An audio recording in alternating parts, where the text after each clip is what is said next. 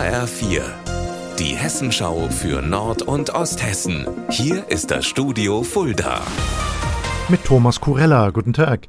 Seit gestern fluchen Autofahrer auf der A5 zwischen Homberg-Ohm und Grünberg Richtung Frankfurt. Der gemeldete schwere Lkw-Unfall hat so viel Schaden auf der Fahrbahn angerichtet, dass alle Prognosen der Polizei von gestern schon wieder hinfällig sind. Angeblich wird die Teilsperrung noch bis Montag andauern. Andreas Gerlach aus der Nachrichtenredaktion, was ist denn da los? Ja, da habe ich schlechte Nachrichten. Das Aufräumen dauert ziemlich lange. Erstmal müssen die Lkw-Trümmer weg. Dann holt ein Bagger Erdreich raus, in das Diesel gelaufen ist. Und der größte Brocken, die Fahrbahn, muss repariert werden. Die ist durch das Feuer nämlich kaputt gegangen.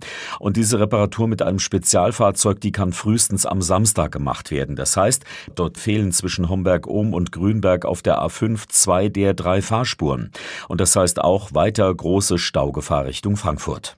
Gestern früh kurz vor 6 Uhr ist an der Stelle auf der A5 ein LKW erst umgekippt und dann komplett ausgebrannt. Die Flammen waren ziemlich eindrucksvoll, denn der Laster hatte 23 Tonnen Papierschnipsel geladen. Die Folge von allem Vollsperrung der Autobahn bis zu 18 Kilometer Stau gab's da gestern. Beim Hessischen Tourismustag in Wiesbaden hat der neue Skywalk in Willingen überraschend den Ehrenpreis bekommen. Die beiden Geschäftsführer dürften die Auszeichnung für ein besonders herausragendes Projekt entgegennehmen, das wegen seiner Einzigartigkeit ein wenig außer Konkurrenz lief. Die ganze Woche schon marschieren 230 Soldaten durch das Schlitzerland. Seit heute Morgen schlagen Spezialkräfte eine Brücke über die Fulda. Höhepunkt der Bundeswehrübung in der Nähe der Gemeinde Queck bei Schlitz. Katinka Mumme, was passiert denn da genau? Die Soldaten bauen eine sogenannte Faltfestbrücke, die sie selbst mitbringen. Das hat der Kompanieleiter mir erklärt. Dabei stecken sie einzelne Teile aneinander, bis die Brücke dann ans andere Ufer reicht. Die Übung geht noch bis in die Nacht hinein, denn die Soldaten üben immer wieder, die Brücke sowohl zu Fuß als auch mit ihren schweren Fahrzeugen zu überqueren. Am Freitag, dem letzten Tag, marschieren die Soldaten dann zurück nach Stadt Allendorf und Schwarzenborn.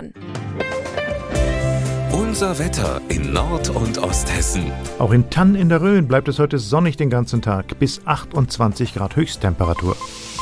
Morgen geht es genauso weiter, ein echter Sommerendspurt. Ihr Wetter und alles, was bei Ihnen passiert, zuverlässig in der Hessenschau für Ihre Region und auf hessenschau.de.